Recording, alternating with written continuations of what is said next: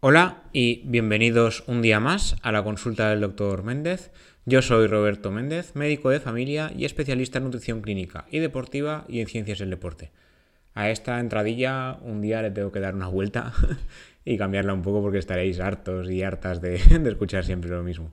Como ya sabéis, me gusta hablar sobre nutrición, sobre deporte, sobre medicina, que a eso me dedico, y sobre todo a una mezcla un poco de todo, en plan siempre divulgativo.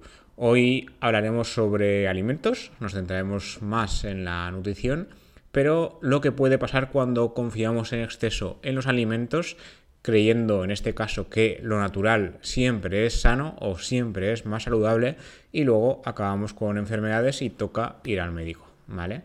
Entonces, en su día escribí un artículo sobre este tema, eh, hablando de cinco casos concretos que de hecho algunos estudian normalmente en la, en la carrera en la sección, no, más en la asignatura de, salud pública, se estudian algunos de estos casos. No todos, pero algunos de ellos sí. Y además también hablaremos de algo que escribí esto ya más recientemente. El primer artículo que os comentaré es de 2017 y el otro más reciente es de este mismo año. De hecho, lo escribí hace un mes. Este podcast se publica a finales de abril y lo escribí a finales de, de marzo sobre el tema de la exposición a los pesticidas de frutas y verduras del supermercado porque resulta que hay un listado, en este caso norteamericano, que habla de qué frutas y verduras son las más expuestas y que por tanto debemos tener cuidado lavarlas a fondo antes de consumirlas y cuáles menos. Entonces, empecemos por los casos donde confundimos eh, natural con sano. Hay que decir que durante los últimos 5 años, más sobre los últimos 5 o 10 años, las modas del sin, sin lactosa, sin gluten, lo eco, lo natural, siempre eh, están en las. bueno, están pegados ¿no? en, la, en, los productos alimentarios, sobre todo en los productos preparados. Como ya os dije en, su momento en algún otro programa, cuando veáis alguna pegatina en algún producto en plan muy colorido, grande de sin no sé qué, o light, o sin grasas añadidas, sin azúcares añadidos, eh, con más no sé qué, fortalecido con no sé cuántos.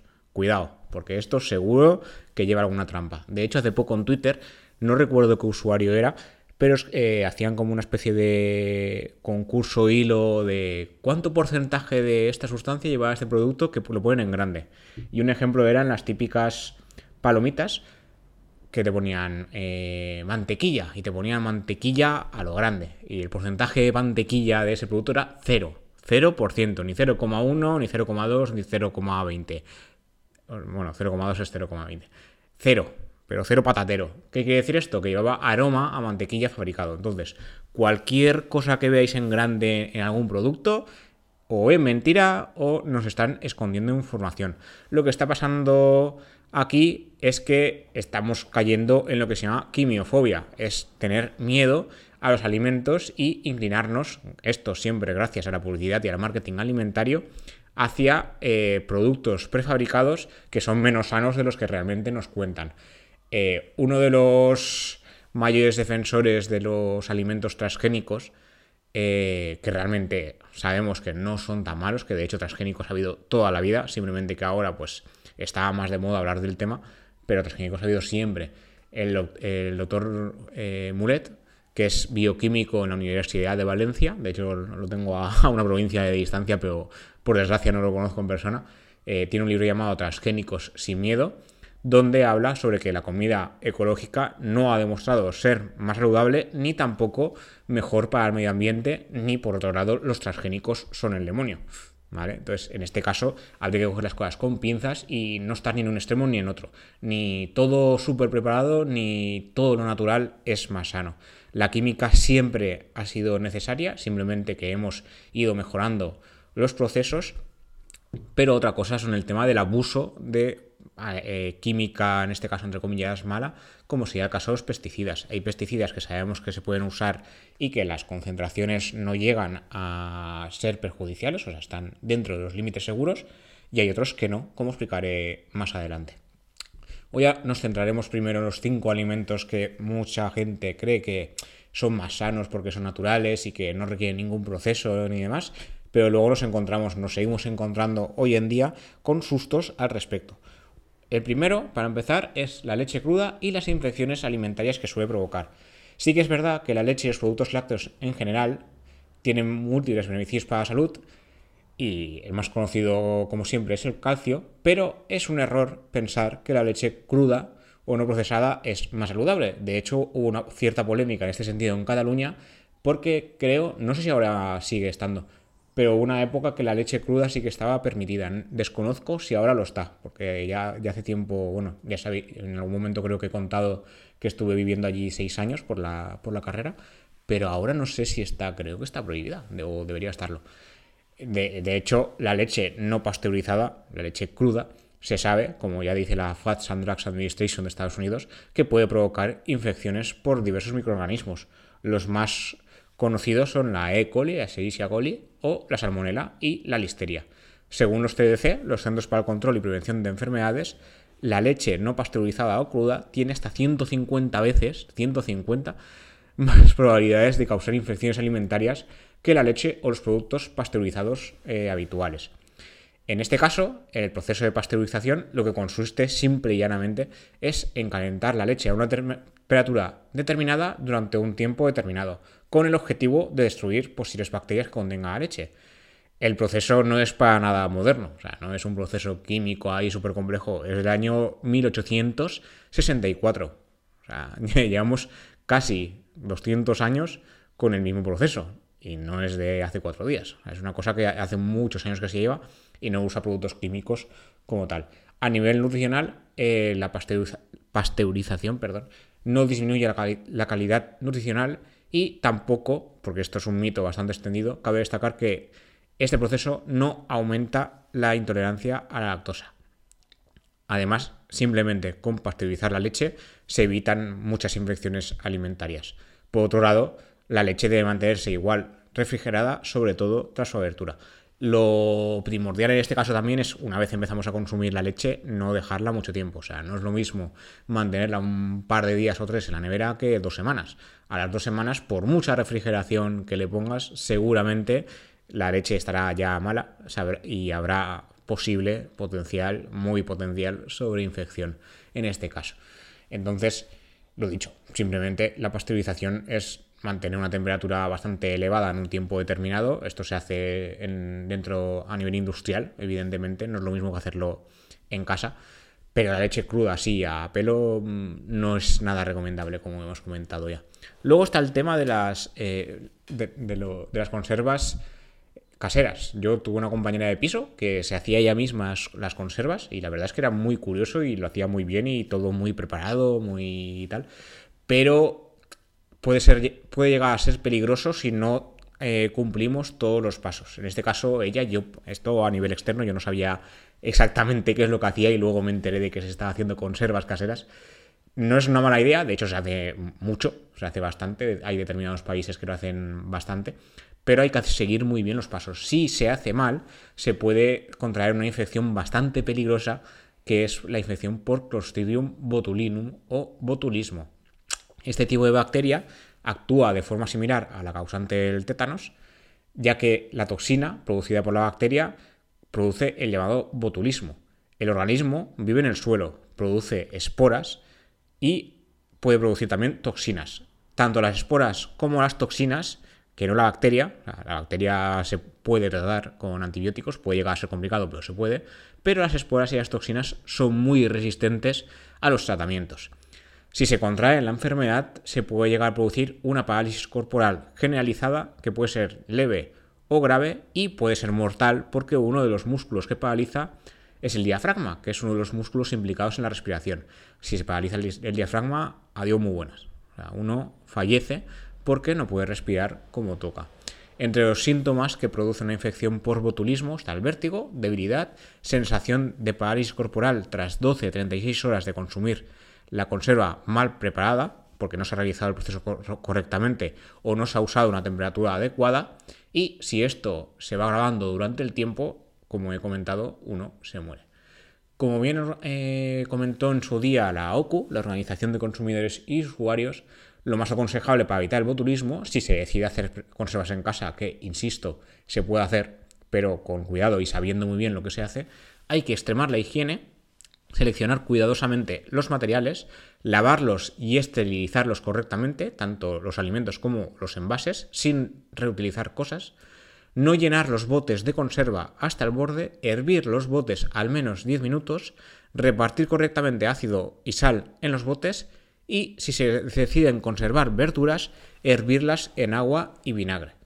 Eh, como digo, es una práctica bastante extendida, pero hay que seguir muy bien los pasos de forma muy estricta y con todos los controles al día, porque si la liamos, la infección por botulismo puede llegar a ser mortal. Continuando con el tema de los alimentos eh, naturales que no siempre son saludables, están las cazas y los parásitos de la carne. De hecho, hoy en día, hoy en día sigue pasando, muchas religiones eh, no comen, por ejemplo, ni cerdo ni jabalí, y a, nivel histórico se sabe que algunas de estas recomendaciones se basan justamente en este tipo de infecciones. Lo que se buscaba era que los creyentes de estas religiones no acabasen enfermos. Con el tiempo las técnicas alimentarias han mejorado y ya ha habido religiones que por poco a poco han, ido quitando restricciones a diferentes tipos de alimentos. Me centro en el cerdo y el jabalí porque justamente en España son, sobre todo el cerdo, el jabalí más a nivel caza, pero el cerdo se, consume mucho y antiguamente en prácticamente todas las religiones, incluido el cristianismo católico, no se recomendaba comer cerdo. O sea, no solo es tema de la religión eh, árabe, en este caso eh, la religión musulmana, ni la religión judía, que también está prohibido comer cerdo, ni otras, como por ejemplo la adventista, donde tampoco se come cerdo. La religión católica en su día tampoco permitía comer cerdo. Y hay datos históricos que indican que lo que se buscaba era evitar infecciones. Entonces tiene mucho sentido la evitación de determinados alimentos, este entre otros.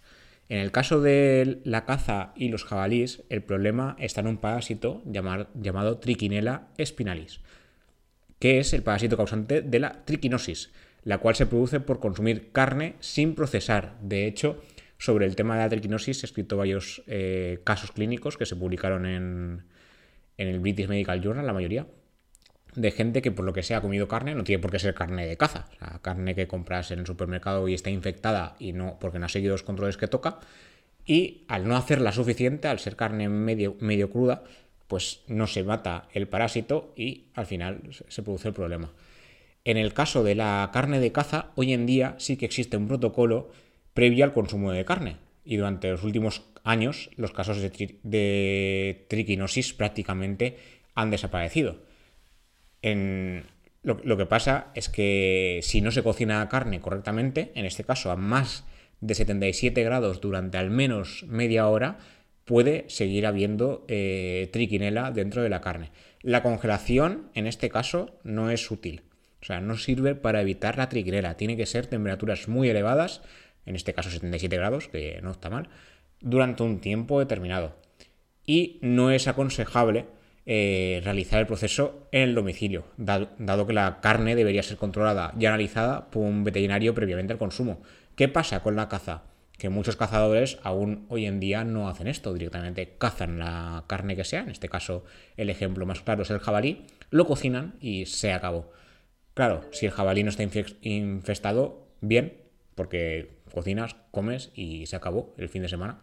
Pero si está infectado y no lo sabes y no ha seguido un proceso como toca, pues tienes el problema. ¿Vale? Siguiendo con el tema de los alimentos que no se conservan como tocan, está el pescado crudo y el anisakis. Hoy en día aún hay bastante anisakis, en, sobre todo en España. El pescado se sabe que es el segundo causante de intoxicaciones alimentarias en España. entre dichas intoxicaciones, la que más destaca es la, eh, la, infección por el parásito anisakis, que se ha hecho muy popular junto al aumento de consumo del sushi. De hecho, en el momento que escribí el artículo había un caso muy reciente de un habitante de Portugal que sufrió anisakis por culpa del sushi. Aquí lo que se hace para evitar la infección por anisakis es someter al pescado crudo a un proceso muy específico de congelación a menos 20 grados o más, bueno, en este caso menos de 20, ¿no? Menos, menos 25 y tal, durante al menos 5 días para asegurar que las larvas de anisakis mueren. Teóricamente, cualquier establecimiento que venda o prepare sushi o cualquier preparación a base de, pescado crudo debería cumplir con la normativa. Pero hay también quien intenta realizar este proceso en casa, donde sí que es posible, pero no siempre todos los congeladores llegan a tan bajas temperaturas. No vale hacerlo a menos 10 o menos 5 grados, tiene que ser menos 20 o más. Entonces, en este caso no se recomienda para nada consumir pescado crudo sin ningún tipo de procesado previo. Eh, la mayoría de veces el pescado, bueno, la mayoría de veces no, cualquier pescado que encontréis en el supermercado, normalmente, de hecho lo destacan dentro de la, de la etiqueta, cualquier pescado tiene que haber sido sometido a este proceso. Y los restaurantes que venden pescado crudo previamente han tenido que hacer este proceso, si no, no pueden prepararlo ni venderlo. Porque si luego se descubre que hay anisakis, la multa es también importante. Entonces, lo dicho. Y luego ya, para finalizar, está el tema de los hongos. Últimamente he tenido el, gusto de escribir varios artículos sobre el tema de los hongos o champiñones de las comidas, que cada vez están viendo más beneficios de su consumo.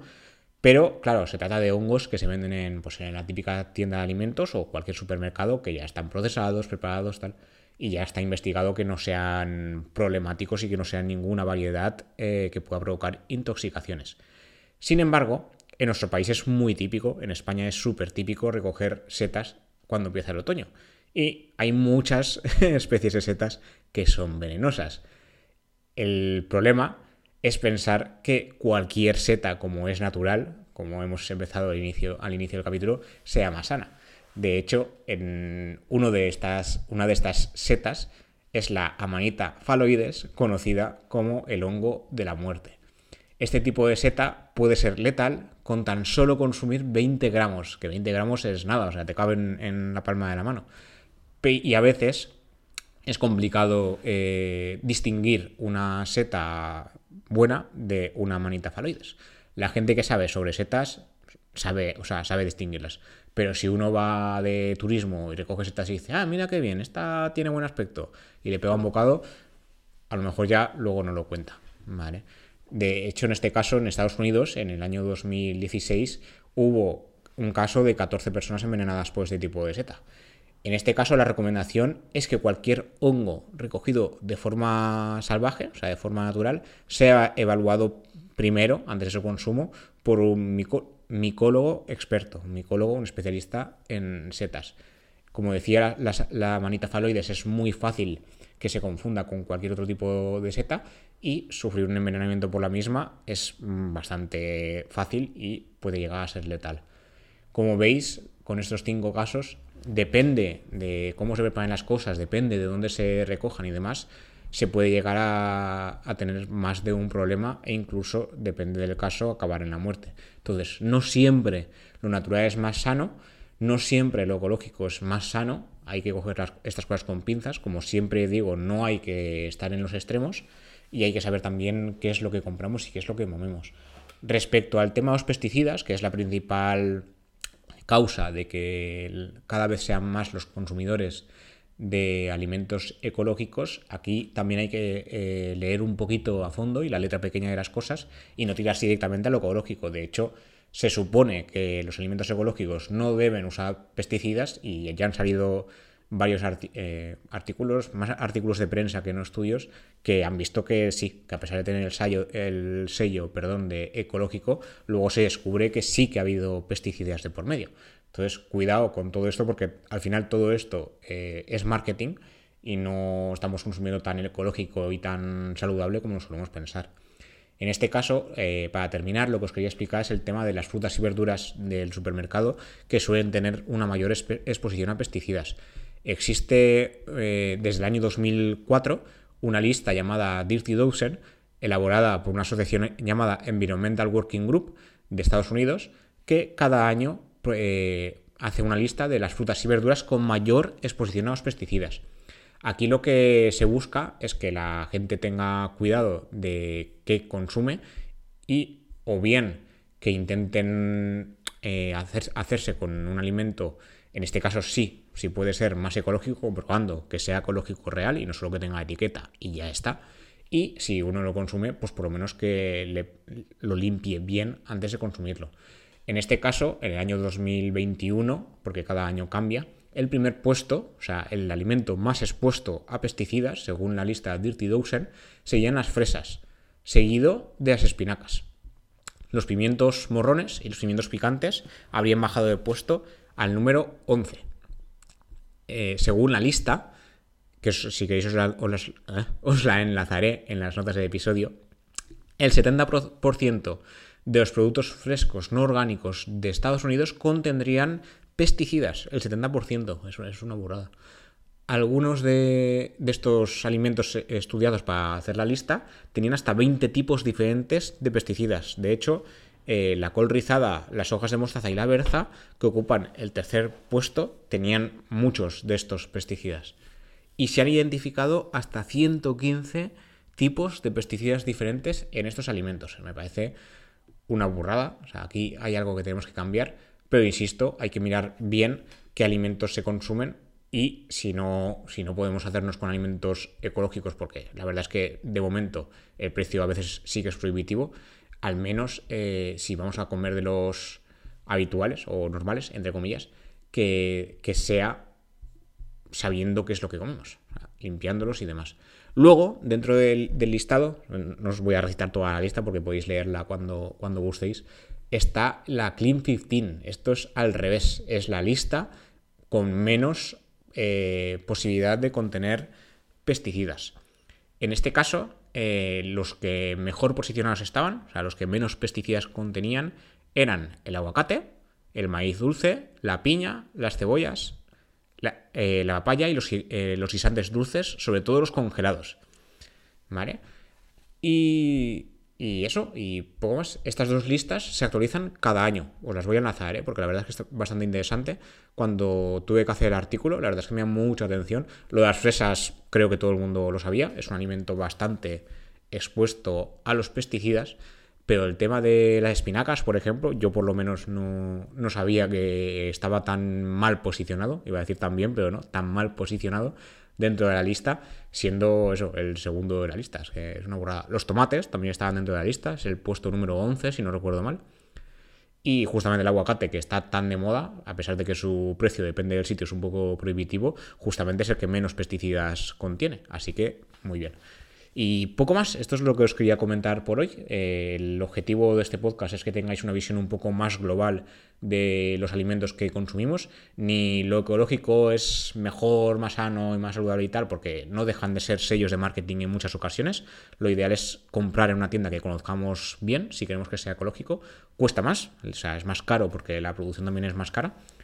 Pero si sabemos que el producto es bueno eh, y nos lo podemos permitir, pues adelante porque seguramente evitaremos el tema de los pesticidas. Pero, insisto, no siempre todo lo natural es más sano, ni todo lo que lleve productos químicos es más sano. Hay alimentos que necesitan pesticidas para poder sobrevivir y mientras tengamos comprobado que se cumplen los límites de seguridad de este uso de pesticidas, en principio no habría ningún problema para la salud humana. Entonces, esto hay que verlo de una forma global y creo, como siempre, que no hay que ser extremistas. Ni todo lo ecológico es súper bueno, ni todo lo que lleve pesticidas es súper malo, ni todo lo natural siempre sea más sano, porque como hemos visto, te comes 20 gramos de, una, de un tipo de seta y te mueres. Entonces hay que tener eh, mucho cuidado y una visión un, poquito más general de, de cómo funcionan estas cosas. Y creo que no me he dejado nada en el tintero. Como siempre, cualquier duda, cualquier duda, sabéis dónde encontrarme en las redes sociales. Podéis dejarme comentarios en iBox o en Apple Podcast. Y como siempre, las suscripciones en Spotify, Apple Podcast o iBox serán de agradecer. La verdad es que cada vez que veo un, un seguidor más a uno le halaga bastante. Y nada, como siempre, nos vemos en el siguiente episodio. Muchas gracias por escuchar. Hasta la próxima.